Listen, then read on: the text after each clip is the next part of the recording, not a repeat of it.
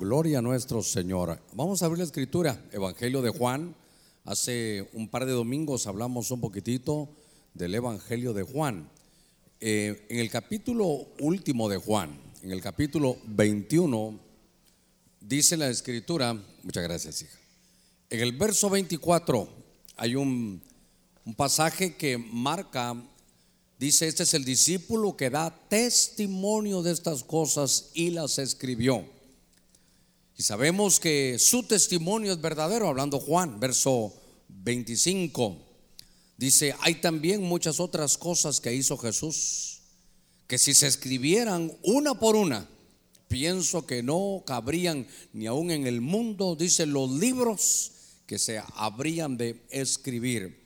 Vamos a hacer una palabra de oración y queremos este este año estamos cerrándolo, aún hoy por la tarde estaremos también hablando de escatología, eh, cómo van a, cómo todos los salvos, todos los que reciban a Cristo Jesús, todos se van a salvar, pero van a ir subiendo de diferentes maneras y eso es lo que hablaremos esta, hermano, esta tarde. Pero vamos a hacer una palabra de oración. Hay muchas peticiones y las vamos a poner delante del Señor. Padre, gracias esta mañana.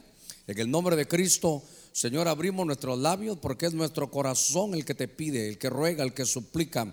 Mira, Señor, cada necesidad, cada necesidad, Señor, espiritual, cada necesidad económica, cada necesidad, Señor, aún corporal. Te pido que traigas tu salud, tu sanidad, que traigas tu restauración y que, Señor, esa palabra que hemos escuchado en las profecías, la hemos tomado para nosotros. Señor, bendice a tu pueblo, danos esa unción especial. Desde ya reprendemos todo espíritu de estorbo. Tomamos, Señor, ahora autoridad, porque sabemos que vas a hacer cosas grandes en medio de nosotros. Abrimos nuestro corazón para tu buena palabra. En el nombre de Cristo, gracias, Señor. Amén y amén. Gloria a nuestro Señor. Démosle, démosle palmas fuertes a nuestro Señor. Gloria a Dios. Hace, hace unos un par de domingos hablamos, hermano, de este evangelio de Juan. Es un evangelio donde usted se da cuenta de que Juan se da a la tarea de escribir él dice, me quedaría corto si, si todo lo que Jesús hizo se escribiera, dice, no cabrían tantas cosas que él hizo.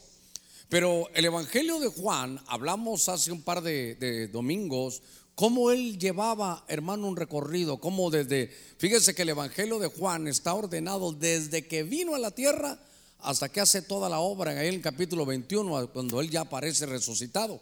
Pero en el capítulo 1 usted recordará que él toma un cuerpo humano, empieza él a, a mostrar todas sus facetas, yo dijera todos los oficios que el Señor hace.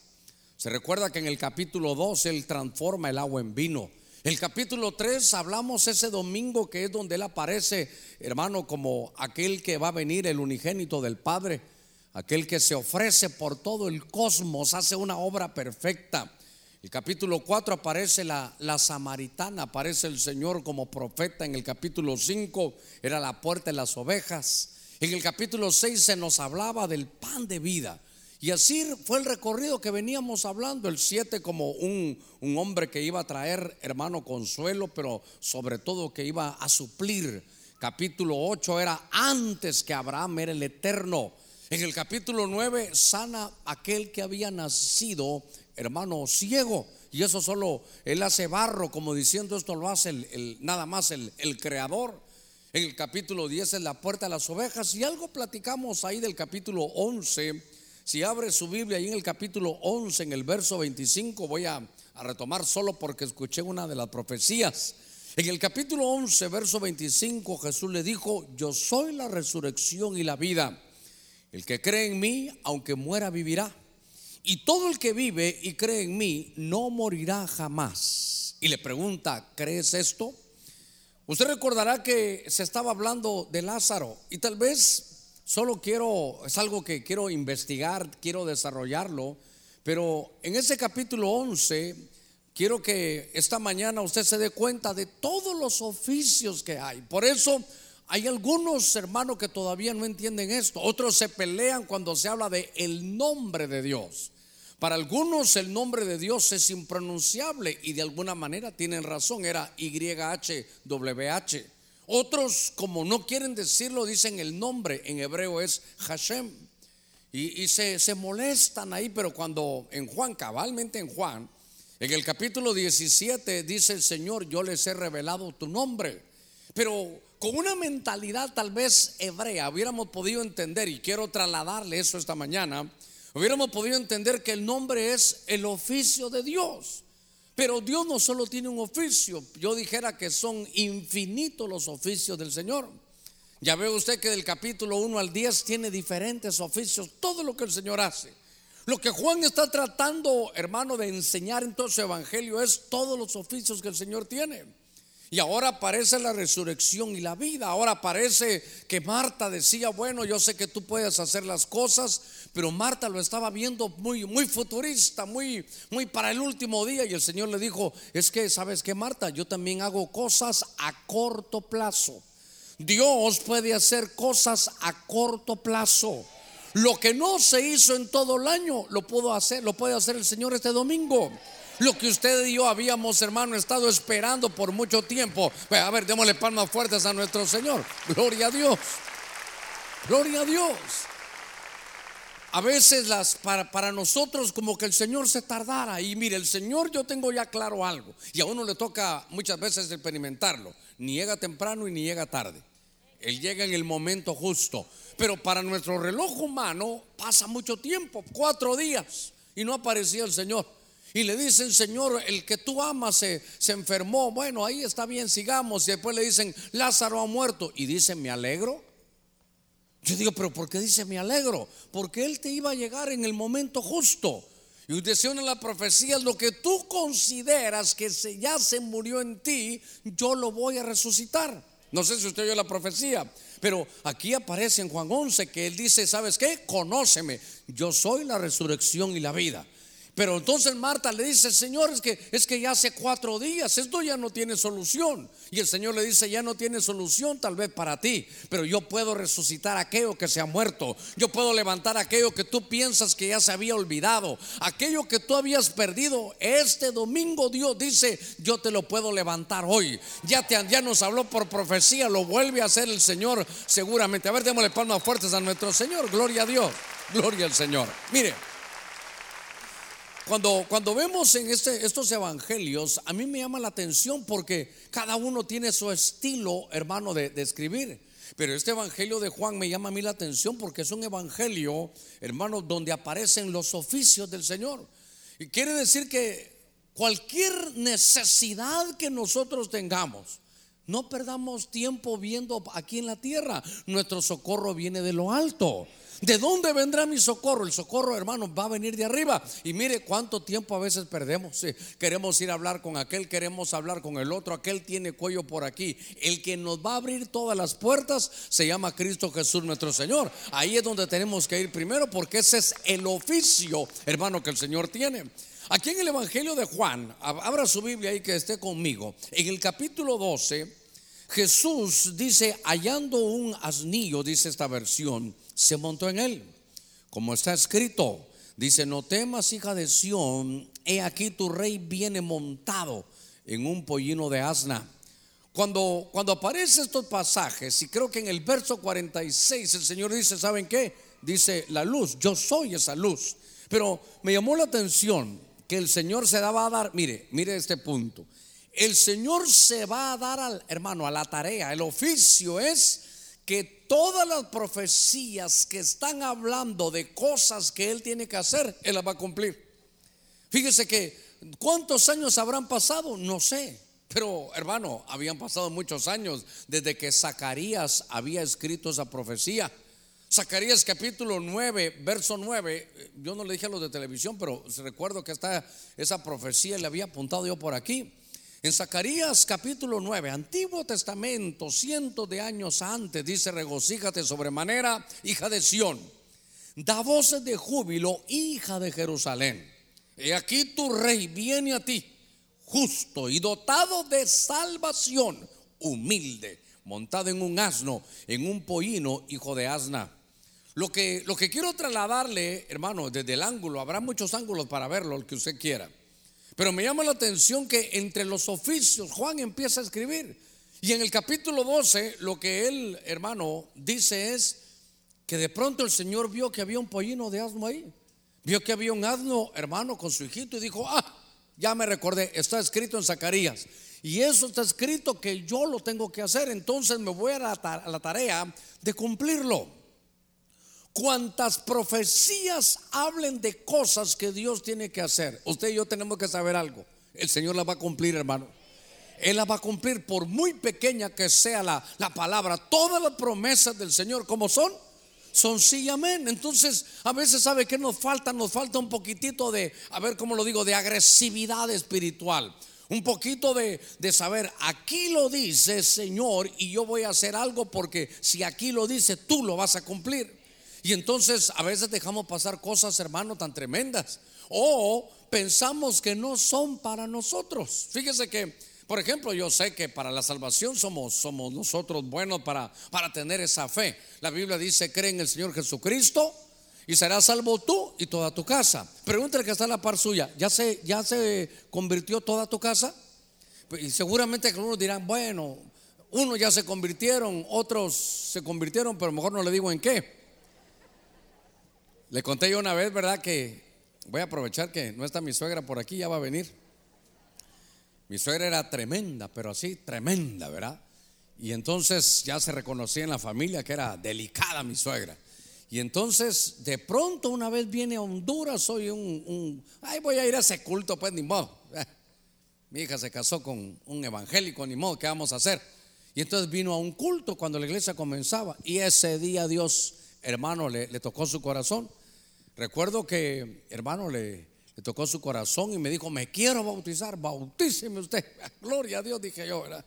Era la oportunidad para, Padre que estás en el cielo, en ¿verdad? Pero, eso para que no se me duerma. Le iba a decir, ¿sabe qué? Voy a orar por usted, pero voy a leer el Salmo 119 en lo que voy a bautizarla, ¿verdad? Pero me recuerdo que muy emocionado yo entonces llamé a uno de mis hermanos, pues creo que le escribí en un correo y le dije, no, ¿a qué no me vas a creer esto? ¿Qué pasó? Entonces, fíjate que mi suegra se convirtió, le puse yo. Y hermano, el otro día voy a buscar el correo a ver qué me ha dicho y me, y me puso en qué, me dijo, ¿verdad? Pero qué lindo que, que la que más guerra nos hacía es la que más apoyo da, la que menos pensamos, de pronto se vuelca, hermano, para, para las cosas del Señor. Entonces, lo que me llama la atención es que Juan, desde el ángulo donde lo estoy viendo, está diciendo, toda profecía que hable de cosas que el Señor va a hacer, hermano, todo lo va a cumplir. Mire, el cielo y la tierra pasarán, pero su palabra no va a pasar. Entonces, uno de los oficios de Dios es toda la palabra que está escrita, hermano. ¿Sabe qué? A ver cómo dice, los que le recuerdan la palabra, las promesas al Señor, que no se duerman, dice, hermano, eran aquellos como que vigilaban. Es como que hay que sacar las, las, eh, las promesas, escribirlas, decirle, Señor, yo estoy confiando en esto. Señor, yo no sé, yo, yo no lo escribí, tú lo escribiste. Porque aquí se da en el capítulo 12, se da que el oficio de nuestro Señor era cumplir las profecías. Ya estaba algo escrito, hermano, acerca de él, él lo va a cumplir. Y entonces yo por eso le decía que tenemos que ser un poquitito más agresivos, leer la escritura y cuando usted mire una profecía, una promesa, agarrarla. Y, si es suya, para que no se le olvide, escríbala, hermano, y póngala ahí.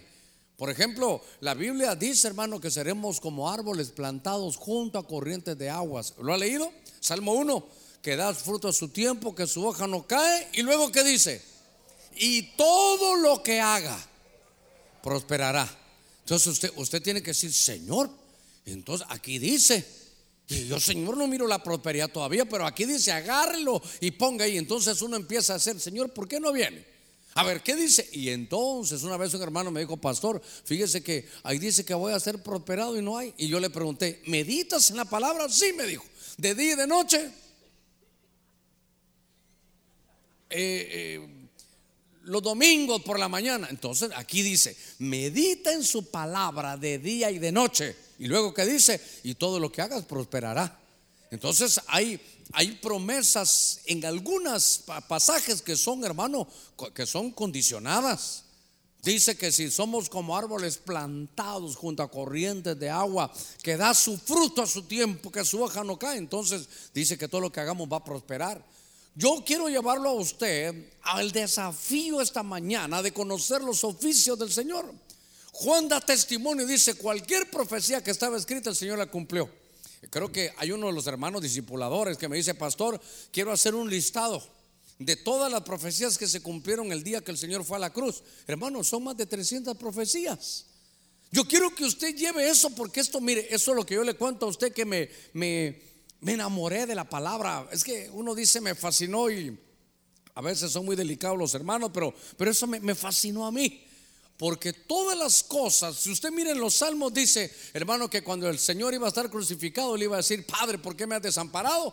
Y Jesús dice, el Salmo 22 lo dice, ahorita entonces él dijo, Padre, ¿por qué me has desamparado?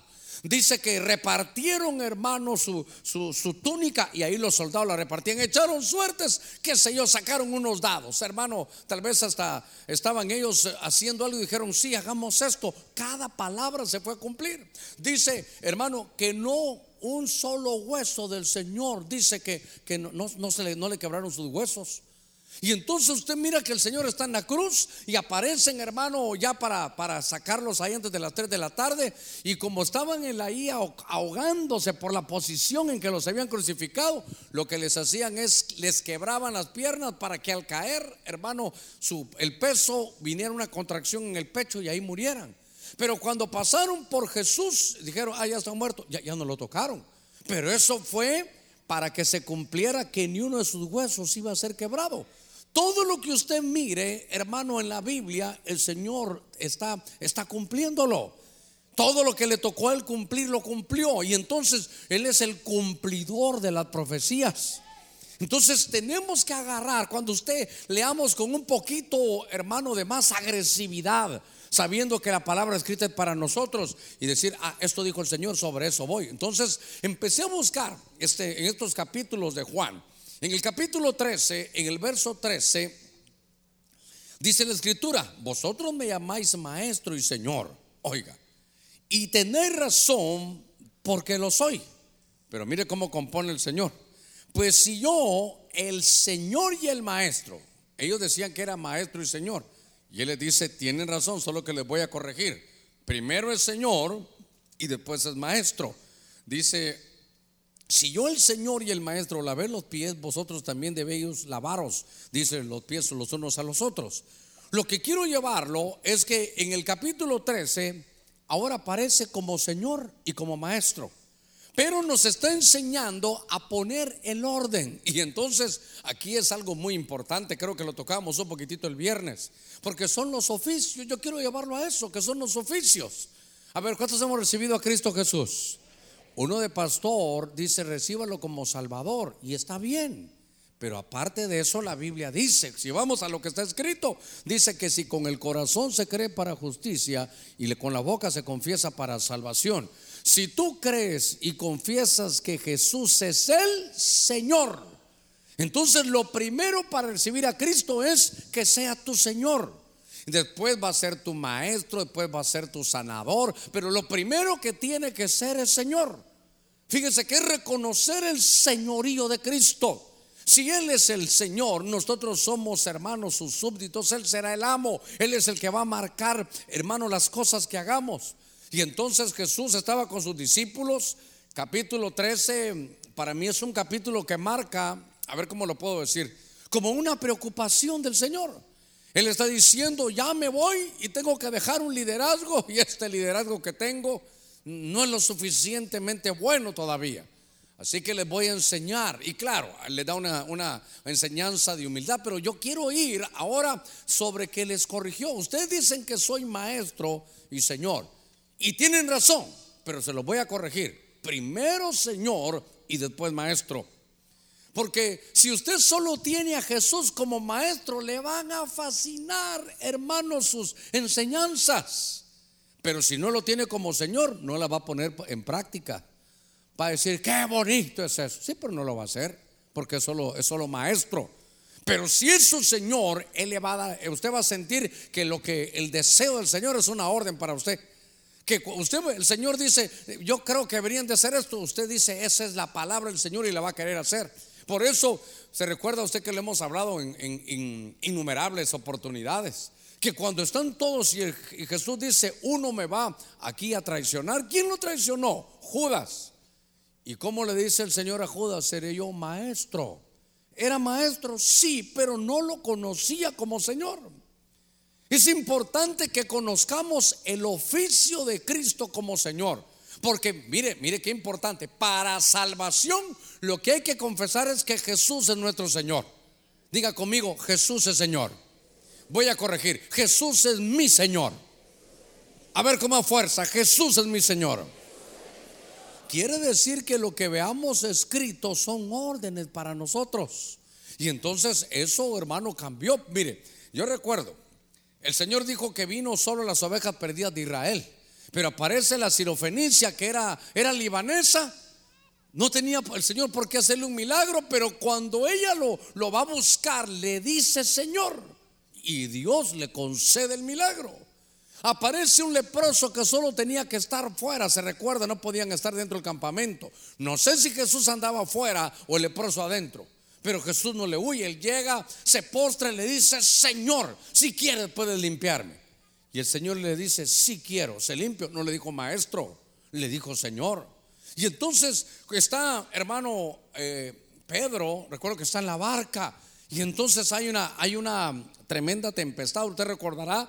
Y cuando mira a Jesús afuera de la barca caminando sobre las aguas, le dice, Señor, si tú llamas, yo podré caminar. Entonces, note que le dice Señor. Note que, el calificativo, que como hermano lo reconoce, el leproso, el hermano, ¿se recuerda usted? A ver, antes de seguir con esto. El Señor vino, insisto, sobre las ovejas perdidas de Israel, pero concedió favores, por ejemplo, al centurión. Le dice, ¿sabes qué? Señor, no hace falta que llegues a mi casa, solo di tu palabra y vas a sanar mi siervo. Le volvió a decir, Señor. Hermano, ¿qué es Jesús para usted? Pregúntale que está a la par suya, ¿qué es Jesús para ti? Porque, mire, si es maestro, le van a encantar sus enseñanzas, pero no le va a hacer caso. Usted va a decir que linda enseñanza esta. A ver, ¿me conviene? Sí. ¿A ah, qué precioso? Qué linda enseñanza. A ver, Señor, enséñanos de algo de prosperidad. ¿Quién no va a querer? Yo quiero prosperidad. Gloria a Dios. A ver, eh, una enseñanza. Eh, mujeres sujetados a vuestros maridos. Eh, silencio en la iglesia de Cristo de Benecer, ¿verdad? No, Señor, esa no, eso ya pasó de moda. O como dijo alguien, ¿verdad? Si él ora, ayuna, busca al Señor, hace esto y el otro, entonces me voy a sujetar. El Señor no dice eso. El Señor da la palabra ahí, pero, pero como no, como no lo reconocen como Señor, entonces, hermano, no, las cosas no, no, se, no se hacen. Las cosas, ¿por qué? Porque, porque no lo tiene como Señor. Por eso aquí la faceta es reconócele como Señor. Entonces, lo, no lo que diga el pastor, lo que usted vea que ahí está, Jesús lo dijo, vamos a hacerlo. Entonces ahí sí ya lo reconoció como Señor. Ahí sí entonces ya, ya hay obediencia. Mira el centurión, un romano. Señor, eh, si tú das tu palabra, sé que mi, mi siervo se sanará. Entonces, ¿cómo conceptualizamos a Jesús?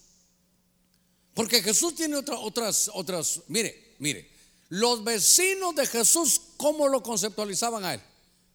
¿Cuál era? El carpintero, ahí está. Para ellos, ahí vivía en la colonia, ahí está el carpintero.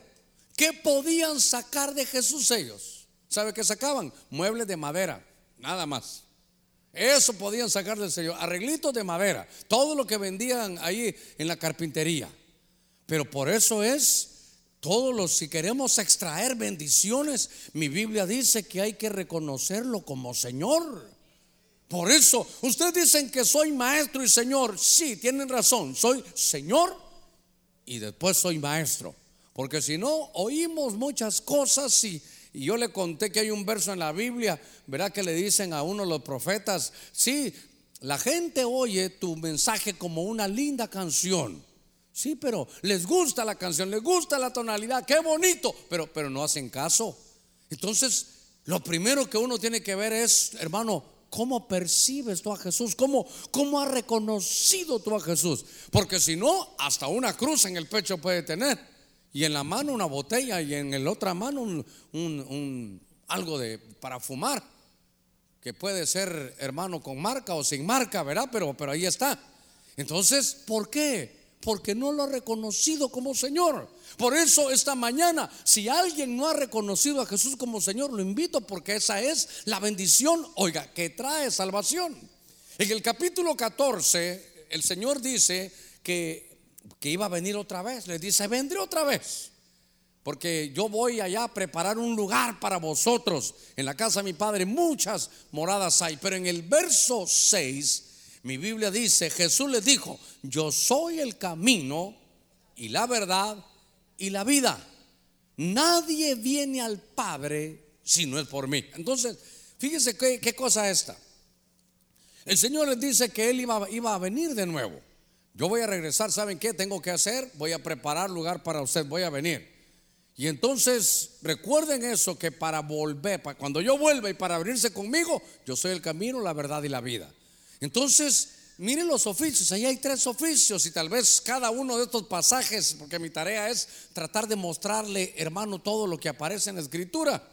Porque me llamó la atención a mí que ahora dice el Señor, yo voy a venir, mire qué interesante. Cabalmente hoy vamos a hablar en la tarde acerca de la venida del Señor, porque, a ver, ¿cuántos esperamos a Cristo Jesús? ¿Estamos velando para la venida del Señor? Porque dice que si no velamos, vendré como ladrón. Y el ladrón no avisa y al ladrón nunca se le espera. El ladrón vendrá, hermano, llega de sorpresa, nadie lo espera, un ladrón. Pero nosotros no, el Señor no nos va a venir como ladrón. Estamos esperándolo todos los días. No me diga que usted está en su casa, hasta abriendo las ventanas, ya va a venir el ladrón. No, hay unos himnos como ladrón en la noche, eso no podemos cantarlo nosotros. Porque nosotros estamos listos para cuando el Señor venga.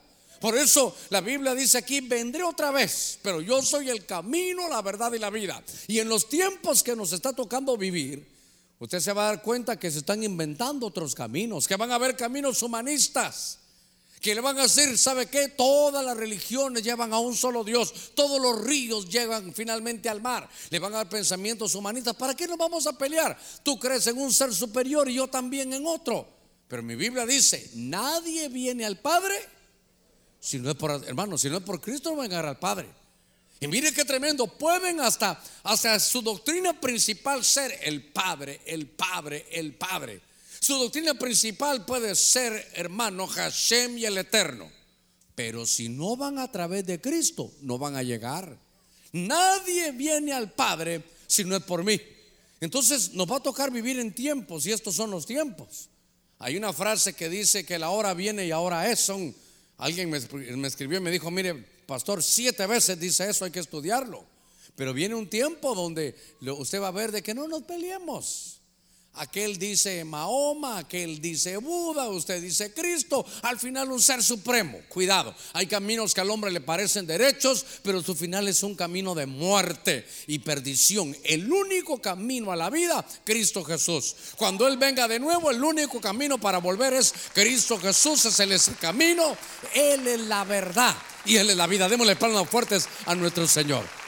Gloria a Dios, por eso Juan es un escritor, él dice, voy a dar testimonio. El hermano quiere decir que tal vez mucho más, ¿verdad? Pero porque aquí hay camino, verdad y vida, resurrección y vida, y lo que usted quiera de, ver todas las, facetas de Cristo. Pero en los 21 capítulos de Juan, Juan dice, este es el oficio ahora, este es el oficio ahora. Aquí está el Señor y entonces aquí está como camino, la verdad y la vida. Cuando seguimos leyendo la Biblia, nos vamos a encontrar en Juan, en el capítulo capítulo 15 ahora. Y en el capítulo 15 dice, yo soy la vid verdadera. Se recuerda, lo hemos, son pasajes clásicos de la, escritura. Pero dice, mi oficio es, yo soy la vid verdadera. Y mi padre es el viñador. Y dice que esa, esa vid verdadera tiene sus ramas, sus sarmientos, sus racimos de uva. Y dice que nosotros somos ese racimo de uva. Hemos hablado cualquier cantidad de esto. Pero me llama la atención hermano, que hay cosas que uno tiene que conocer del Evangelio. Porque en ese pasaje, entre todas las cosas lindas que hay, dice, dice, nosotros, ustedes no me eligieron a mí, sino que yo los elegí a ustedes. Mire esas cosas del Evangelio, hermano, tan sencillas, pero a mí me dan una, una paz y una seguridad, porque perdóneme, y, y esto va contra nuestro orgullo y nuestro ego. Usted no fue a buscar a Dios. Usted no escogió a Dios. Dios lo escogió a usted. Eh, Pastor, pero ¿cómo es eso? Si yo recuerdo aquella tarde que llegué, sí, pero el que te impulsó fue el Espíritu Santo. El que te dio esa tarea de ir a buscar fue, el, el mismo Señor te llevó, porque tu nombre estaba inscrito en el libro de la vida. Porque decíamos este viernes como Jeremías, antes que estuvieses tú en el vientre de tu madre, yo ya te conocía. Antes que estuvieras ahí, yo ya te había consagrado de profeta para las naciones. A usted y a mí nos han predestinado desde antes de la fundación del mundo. Nos conocieron, nos eligieron y dijeron, ¿saben qué? Por débiles los voy a poner aquí en la vid verdadera. Porque ustedes no van a poder llevar fruto de sí mismos. Pero la, la, bendición, hermano, de estar con esa, esa participación de la naturaleza divina es, ¿sabe qué hay que hacer? Dice que Él es la vid verdadera y nosotros los pámpanos. Usted lee ese pasaje y cuente cuántas veces dice permanecer, permanecer, permanecer. Lo que hay que hacer en este evangelio, hermano, es permanecer. Pueden haber luchas, enfermedades, pleitos, hermano. Mire, desatinos, pueden haber caídas, pueden haber decepciones. Usted puede ver que ungidos, hermano, tropiezan. Usted puede ver muchas cosas, pero le ruego algo, hermano, permanezca en la vida verdadera. Él es Cristo Jesús, nuestro Señor. Aférrese ahí, porque si usted y yo nos aferramos ahí, hermano, vamos a dar fruto. Mire, dice, separados de mí, nada podéis hacer. Entonces yo digo, Él nos eligió, no fuimos nosotros, Él tiene un plan. Entonces al final no es que no hagamos nada, lo que descanso yo que al final me van a ir dando las instrucciones para poder llegar hasta el final. El que comenzó la buena obra la va a terminar hasta el día de Cristo. Pastor, pero fíjese que, que ahora me están podando. Es que nos podan para llevar, hermano, más fruto. Fíjese que el Señor dice, lleva fruto, si ahora vas a llevar más fruto. Y después dice, y ahora vas a llevar mucho fruto. ¿Qué es lo que busca el Señor de nosotros? Que llevemos fruto. Y pero note que es fruto del Espíritu. En la carne no se puede nada, hermano. La carne al final, todo lo que ha nacido, de la carne, carne es. Dice que el hermano, de la carne, el que está en la carne, no puede agradar a Dios. ¿Cómo vamos a dar frutos si, si, hermano, nuestra naturaleza humana siempre va a la corrupción? Nuestra naturaleza siempre busca lo bajo. Usted, la vez pasada me bajé ahí para que usted leyera en Gálatas 5 las obras de la carne. Y fue terrible. Y porque uno se enfrenta a eso, hermano. Estas son las obras de la carne. Y uno está solito en su casa fornicación, adulterio, yo tengo carne, o sea que eso, esas son, esas son obras que la carne va a querer. Hermano, eso nunca lo va a poder componer usted. Ay, pastor, tráigame una buena nueva, mire cómo me está tratando. Sí, es que, es que lo que hay que hacer es deshacer esa carne. Por eso se recuerda en el tabernáculo de Moisés, lo primero que hacían era la carne, hermano, al asador, la carne al fuego. ¿Sabe qué? Destrucción de la carne. Y entonces aquí dice el Señor, para llevar fruto, déjame tú solo, aférrate a mí y de la savia que yo tengo, de esa savia te voy a dar a ti. La raíz que está sosteniendo, con eso yo te voy a sostener. Hermano, mire lo que Dios eligió, tan débiles somos. La naturaleza humana tan enferma que el Señor dice, la única manera de llevar fruto es que permanezcas en la vida. Entonces, esta es una tarea, ¿sabe qué? De permanecer, hermano. Por eso yo le he dado el consejo a usted, hermano. Esta, esta es una carrera muy larga. Mire, a ver cómo se lo digo primero, humanamente hablando. A veces me dicen, pastor, fíjese que entré a hacer esta dieta, entré al gimnasio, entré a esto, me empiezan a contar. Y, mis hijos me dicen, papá, sos muy pesado para responder. Porque ya llevo dos semanas, le digo, ya estás yendo al gimnasio dos semanas. Le digo, es que esto no es de fin de año, esto es de toda la vida. Y, mis hijos se me quedan viendo, papá, pero es que, es que esto es un camino muy largo. Es que fíjese, pastor, que, que, que, ahora pues es un tiempo difícil. Usted sabe estos, todo lo que se come en estos, estos diciembre, ¿verdad?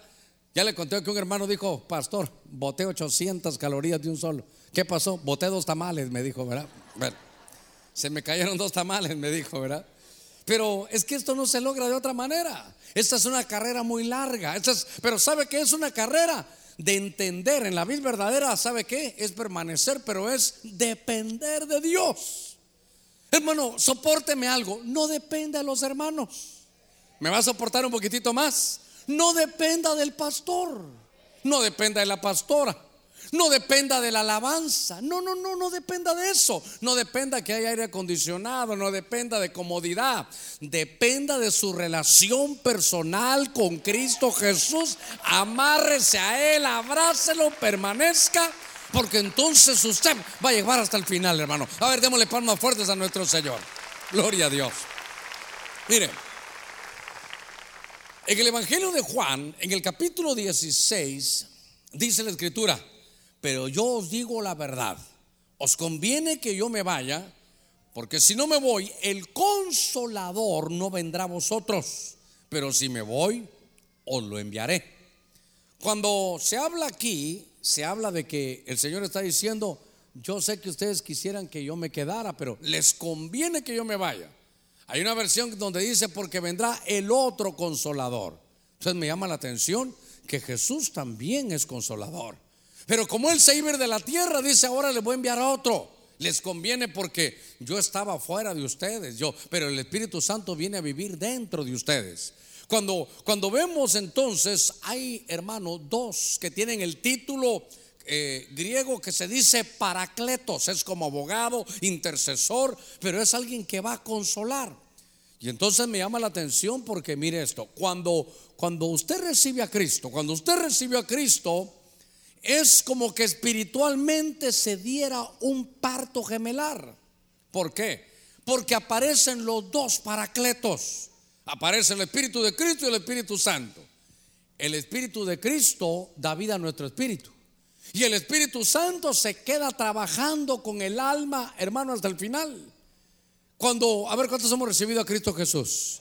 Cuando usted recibió a Cristo, ese Espíritu de Cristo lo que vino a hacer es le dio vida a su espíritu, pero un suceso, de una vez, listo, ya está, ya está, el, su espíritu está listo ya. Pero el alma todavía no, el alma hay que estarla reprogramando, hermano, hasta el final. Entonces vino el Espíritu de Cristo y el Espíritu Santo. Es un parto gemelar. Cuando alguien recibe a Cristo, espiritualmente es un parto gemelar. Los dos paracletos los dos abogados, los dos intercesores. Y entonces aquí dice, ¿saben qué? Les conviene que yo me vaya. Porque ahora dice aquí va a venir el consolador, va a venir ahora el Espíritu Santo. Hermano, ¿y por qué dirá consolador? Porque van a haber momentos de dificultad. Fíjese que cuando alguien tiene una pérdida familiar y los ancianos, que Dios los bendiga, tienen a bien, me dicen, pastor, murió la mamá de tal hermano, murió eh, tal hermano y me mandan su teléfono. Yo le digo, Señor, ¿qué palabra le puedo dar si eso es algo que va a doler el corazón por un buen tiempo, tal vez años para eso? Pero el único que puede consolarte de eso, hermano, es, claro, el tiempo y Dios, pero, pero hablando de Dios es el Espíritu Santo. Y entonces, eh, cuando uno tiene que dar palabras de consuelo, está bien que una palabra haya, perfecto. Pero yo siempre les digo, ¿saben qué? Yo los dejo en las manos del Espíritu Santo. Porque es el consolador el que va a llevar. Ahora quiero decir algo que es importante. Les estaba diciendo yo que es un parto gemelar. Son iguales, son, a ver, son, para que usted y yo lo, lo podamos percibir, son gemelos. Diga conmigo, gemelos. Porque eh, cuando vino Cristo, hermano, hacía milagros. Dice que él ponía las manos y era como, como pasar virtud. el Señor decía, alguien sacó virtud de mí, sacaba fuerza. Pero todos sabían que no era el milagro, que no era la electricidad, que no era la fuerza, sino que Jesús es una persona. Miraban a Cristo, sí es una persona. Entonces yo quiero decirle igual eso. Hermano, ¿anhelamos la vida del Espíritu? Entonces no, no, no perciba, ni catalogue, ni, ni, ni mentalícese con que el Espíritu Santo es esa fuerza, ese, ese cosquilleo que da, ese fuego que da. No, el Espíritu Santo es una persona. Si lo buscamos solo como para milagro, lo buscamos solo como para fuerza, lo buscamos como para sentir algo en el cuerpo, hermano, nos vamos a perder de lo mejor, no lo vamos a lograr. Aquí está diciendo, os conviene que, que venga mi gemelo, el otro. Si yo soy persona, el Espíritu Santo es la tercera persona de la Trinidad. Empecemos a cambiar, hermano, a, decirle Espíritu Santo, perdóname, yo te había conceptualizado como una fuerza, eh, como, como un cosquilleo, como una emoción, como un gozo. Esas son evidencias. Pero el Espíritu Santo es una persona. El Espíritu Santo empiece a tratarlo como persona. Hermano, que eh, es, no, lo mira una fuerza para milagros, para esto. No, hable. La Biblia dice comunión con el Espíritu Santo. Por eso me llamó la atención que Juan, hermano, se enseña, dice, Cristo es una persona. Pues entonces le voy a mandar al otro, que también es una persona. Diga conmigo, el Espíritu Santo, una persona. Es, es una persona divina. Esa, usted es que, Señor Jesús, está bien, pero ¿Alguna vez le ha puesto, hermano, ya a dialogar con el Espíritu Santo? Espíritu Santo, aquí estoy. Espíritu Santo, quédate conmigo. Espíritu Santo, guíame. Espíritu Santo, dime cómo le gusta al Padre que haga yo esto. Esa es la tarea, hermano, del consolador. Y por eso aquí estábamos en este capítulo de Juan. Revisando lo que Juan dice, marcando todos los oficios que el Señor tenía, entramos al capítulo 17. Y claro, hay muchas cosas aquí, pero me llamó la atención que dice, yo te glorifiqué en la tierra, habiendo terminado la obra que me diste que hiciera. Verso 5, estamos 17.4. Y ahora dice, glorifícame tu Padre. Oiga, junto a ti, con la gloria que tenía contigo antes que el mundo existiera habrá muchas cosas hermosas. Aquí, claro, en Juan 17, el Señor es nuestro intercesor. Mire, qué claro está en la Biblia, hermano. mire, Juan dice, hay algo que el Señor tiene también. Él es el que intercede, está a la diestra del Padre. Lo hemos hablado, por eso Él vivió en, en una humanidad como la nuestra, tuvo un cuerpo para saber lo que se siente. Hermano, hambre, sed, ¿qué otro sentimiento? Tristeza, a ver, ¿cuántos alguna vez han estado tristes? Peor en estas fechas, yo no sé por qué algunos se ponen tristes. Será una, una fría noche sin ti en esta Navidad, dicen hermano. Pero lo que yo veo es que ahí aparece y dice que va a interceder, que Él va a consolar, que Él va a estar pidiendo por nosotros. Y a veces, a veces no se va a molestar. Ayúdeme en oración, lléveme en oración. Está bien, que, nos, que oremos unos por otros, ahí la Biblia lo dice. Pero el que intercede por usted delante del Padre es el mismo Señor. Y ahora hay dos verdades aquí hermosas en estos versos. Dice, fíjese, yo te glorifiqué en la tierra. Hermano, ¿cuántos decimos gloria a Dios? Una vez más, digamos gloria a Dios. Estamos dándole gloria al Señor. Y uno dice, yo te glorifiqué aquí en la tierra, pero no solo es de decir gloria a Dios, sino dice, yo te glorifiqué aquí en la tierra, ¿cómo? Habiendo terminado la obra que me diste que hiciera. ¿Cómo se glorifica el Señor? Terminando la obra que el Señor nos dio que hiciéramos. Así que Qué lindo decir gloria a Dios. Eso es algo que yo tengo en mis labios y la Biblia dice que hay que darle gloria a Dios en todo tiempo.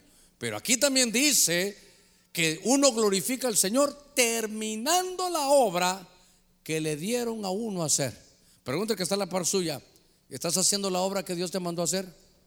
Porque no solo es estás haciendo la obra, uno se puede poner a hacer obras que Dios no lo puso a uno. Pero cuando Dios dice aquí, hermano, que hay que terminar la obra que Él nos dio. Y Jesús dice, yo te glorifiqué.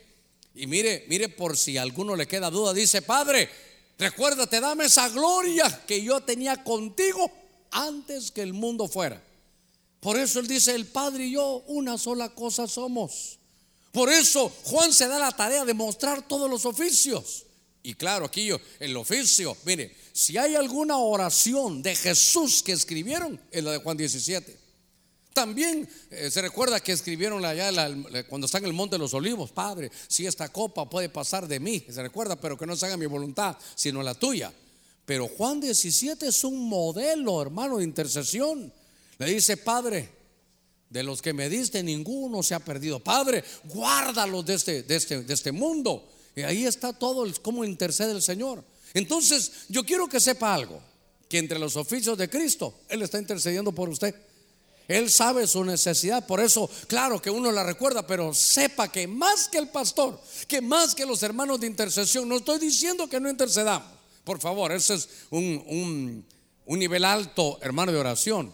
Pero para que usted esté tranquilo de las cosas que usted está viviendo, de, las, de sus sentimientos, esos mismos experimentó el Señor.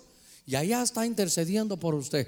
Entonces, ¿sabe qué? Vamos a glorificar a Dios. ¿Cuántos decimos amén? ¿Cómo lo vamos a glorificar? Terminando la obra que nos dio, hermano, que hiciéramos.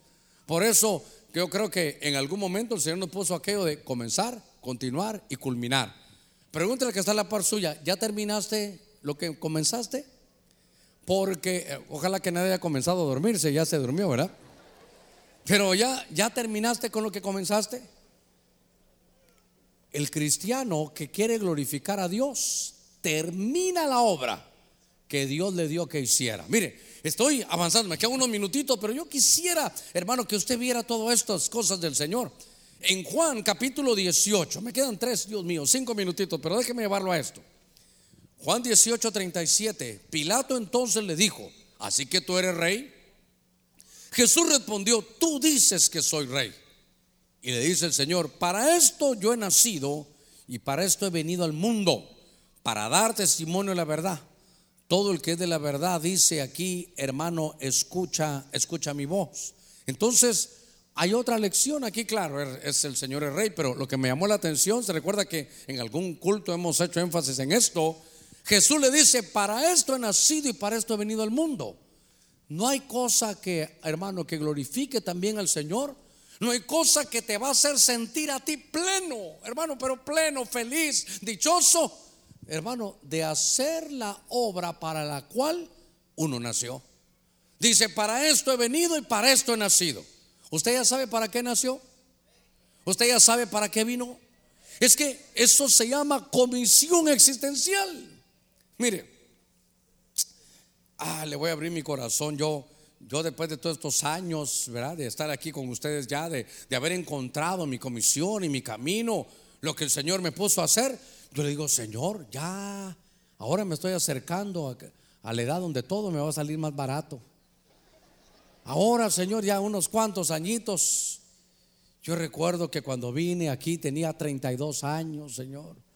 Yo recuerdo cómo comencé la obra allá en el garage de mi casa con 32 años. Miro a los muchachos de 32 años. Y yo digo, ¿cómo, cómo no voy a valorar a aquellos con los que comenzamos la iglesia?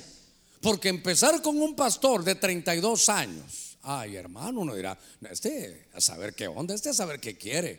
Este es muy muchacho. Pero claro, cuando Dios envía, Él se encarga. Pero, pero me puse a pensar eso. Y entonces uno, uno dice, Señor, para, para esto he nacido. Y entonces a veces he pensado, Señor, yo, ya solo, yo solo sé hacer esto, Señor.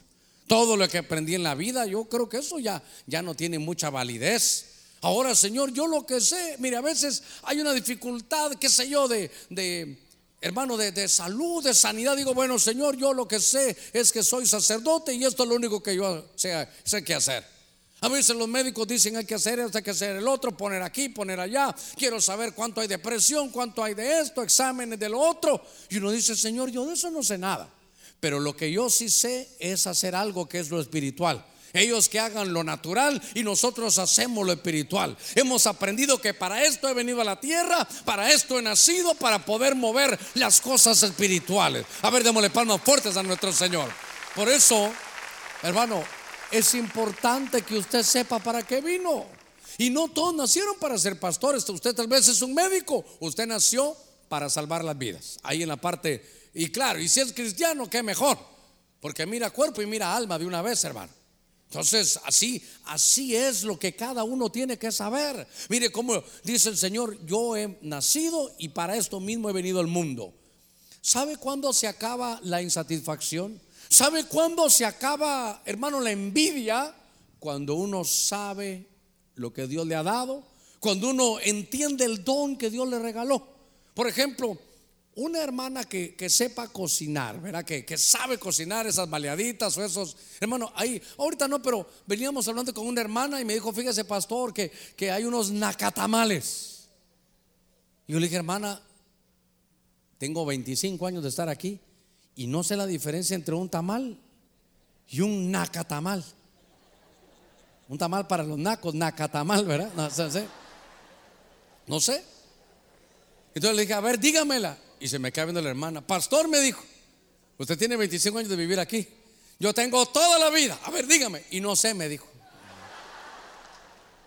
Lo que le quiero decir es que, por ejemplo, una hermana que sepa hacer esa comida, ¿sabe qué? Usted tendría que poner un restaurante, no de hamburguesas, ni de baleadas, de todo el año que se llamara el tamal. El tamal. Ahí. El tamal S.A. El tamal, qué sé yo. Porque eso es lo que sabe hacer. ¿Usted cree que el que hace tamales deliciosos y el que hace eso va a estar pensando en otra cosa diciendo, ay, aquellas hamburguesas? No, no, no. Porque ella sabe para lo que vino. Mire, y a veces uno piensa que todo es espiritual, no, pero y mire cómo Dios ungió y habilitó.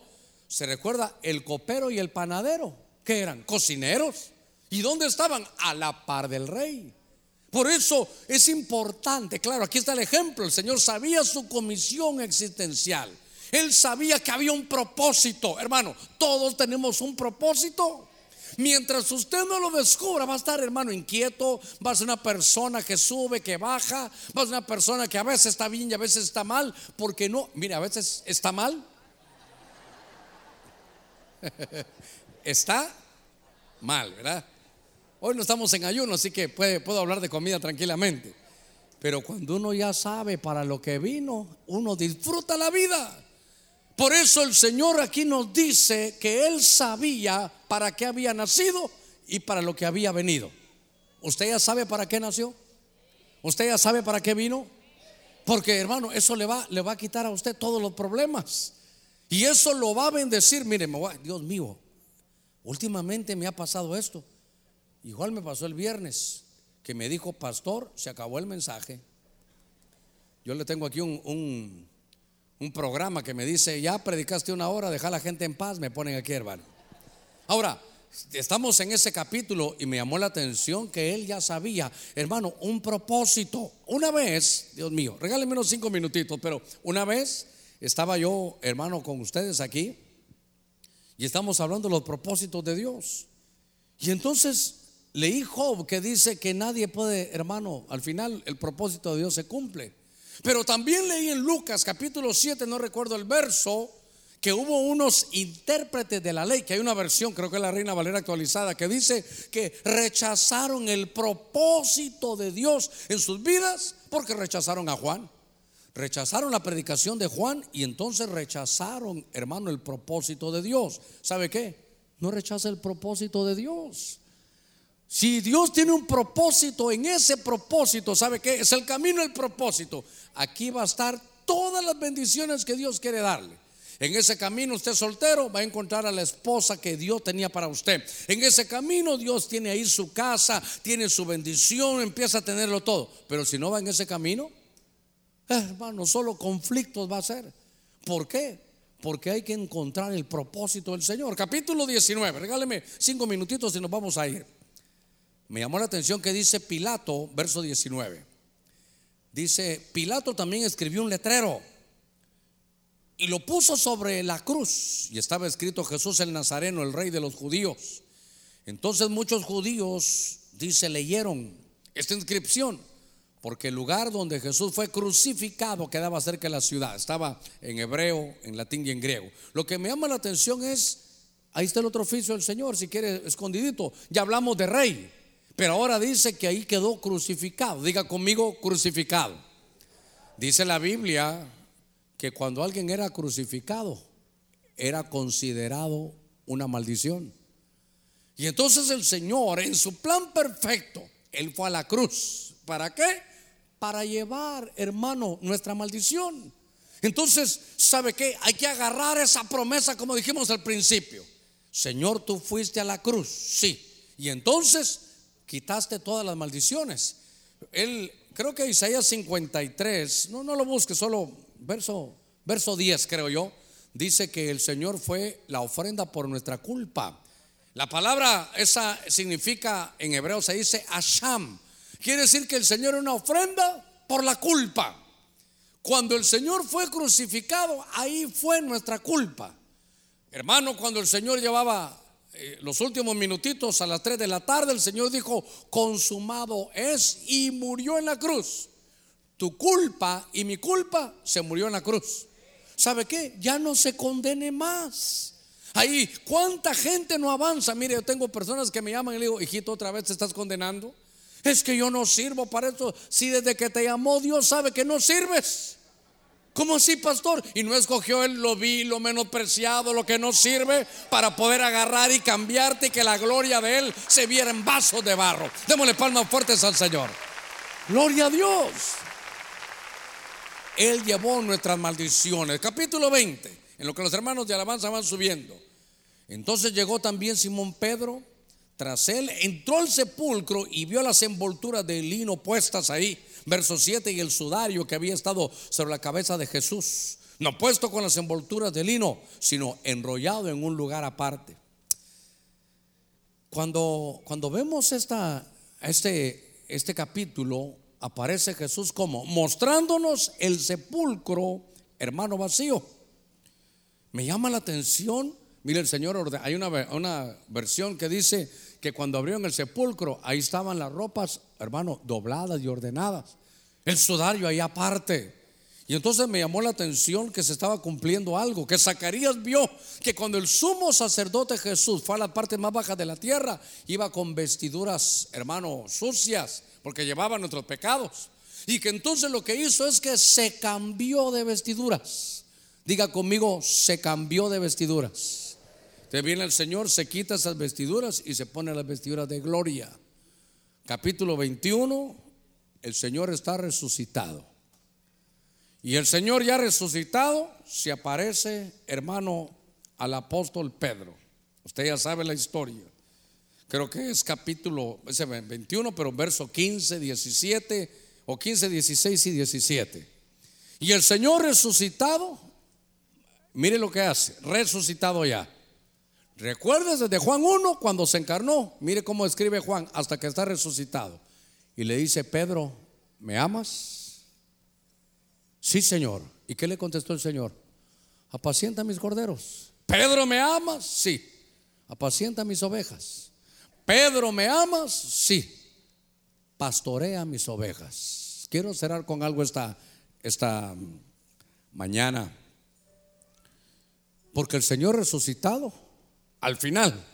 Ya vimos todos sus oficios, vimos todo el testimonio de Juan. Vimos al Señor en los 21, hermano, capítulos en dos domingos. Vimos todos los oficios, es interminable todo lo que hay. Lo llena todo el Señor. Pero al final, después de todo, pregunta, ¿me amas? Ya no ponga Pedro, ya no ponga Pedro, ponga su nombre, ponga ahí su nombre, Roberto, ¿me amas? Juan, ¿me amas? Alfonso, ¿me amas? Los nombres de, mujeres, ahí pongan sus nombres. María, ¿me amas? Pilar, ¿me amas? Susana, ¿me amas? Y note la, respuesta cuando, hermano, yo le aseguro que si el Señor viene y le pregunta a usted, ¿me ama? Usted le va a decir, Señor, yo te amo. ¿Cuántos amamos al Señor? Él nos amó primero siendo aún pecadores, Él nos amó siendo pecadores. ¿Cuánto no nos va a amar ahora? Pero ahora Él dice, tú ya sabes que yo te amo, pero ¿me amas tú? Y entonces dice, mire, mire, mire qué tremendo esto. Si me amas, apacienta mis corderos. Si me amas, pastorea mis ovejas. Esto no solo es para los ancianos ni para los diáconos. Esto es para mí, como dice la hermana, para todos. Amamos al Señor. ¿Sabe cómo se va a evidenciar?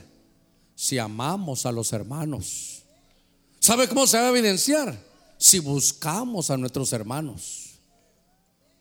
Hay hermanos que dejaron de venir y si usted los conoce, el Señor le diría, ¿me ama? Sí, Señor.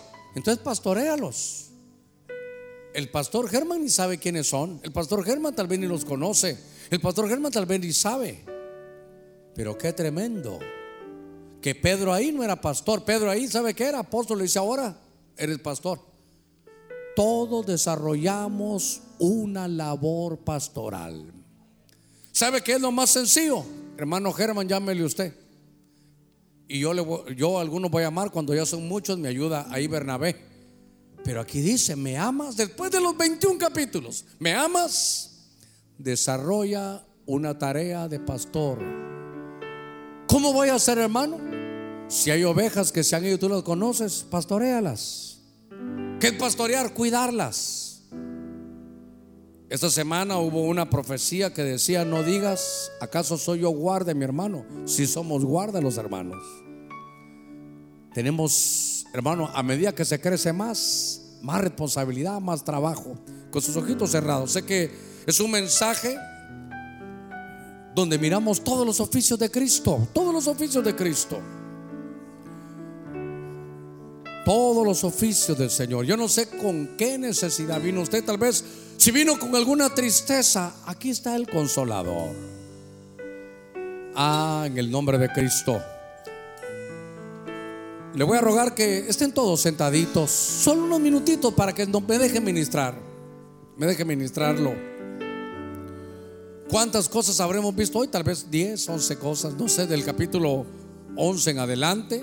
Si había, desde que empezó el culto, el Señor a través de una profecía dijo, si hay algo que se murió en ti, yo lo puedo resucitar.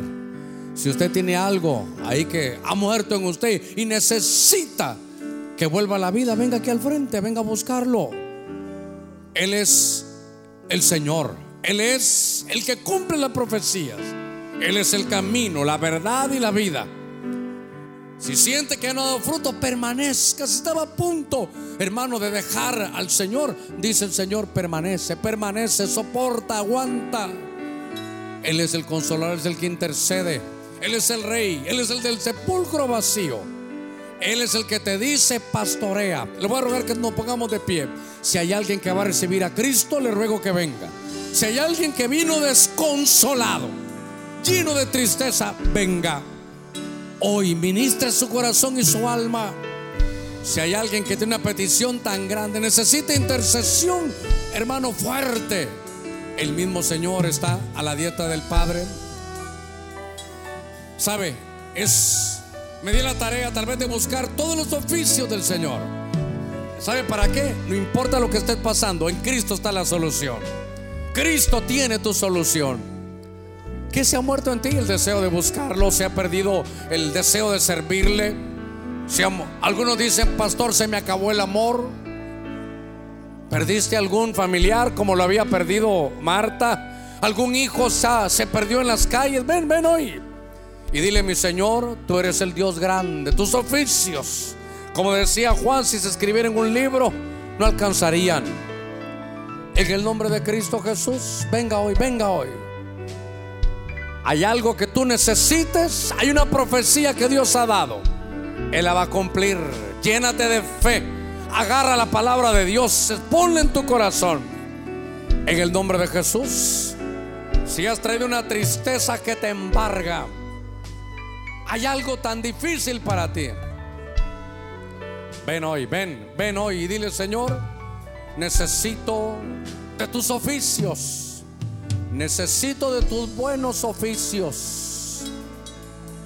El capítulo 11, resurrección y vida.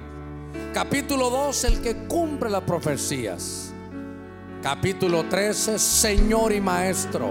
Capítulo 14, camino, verdad y vida.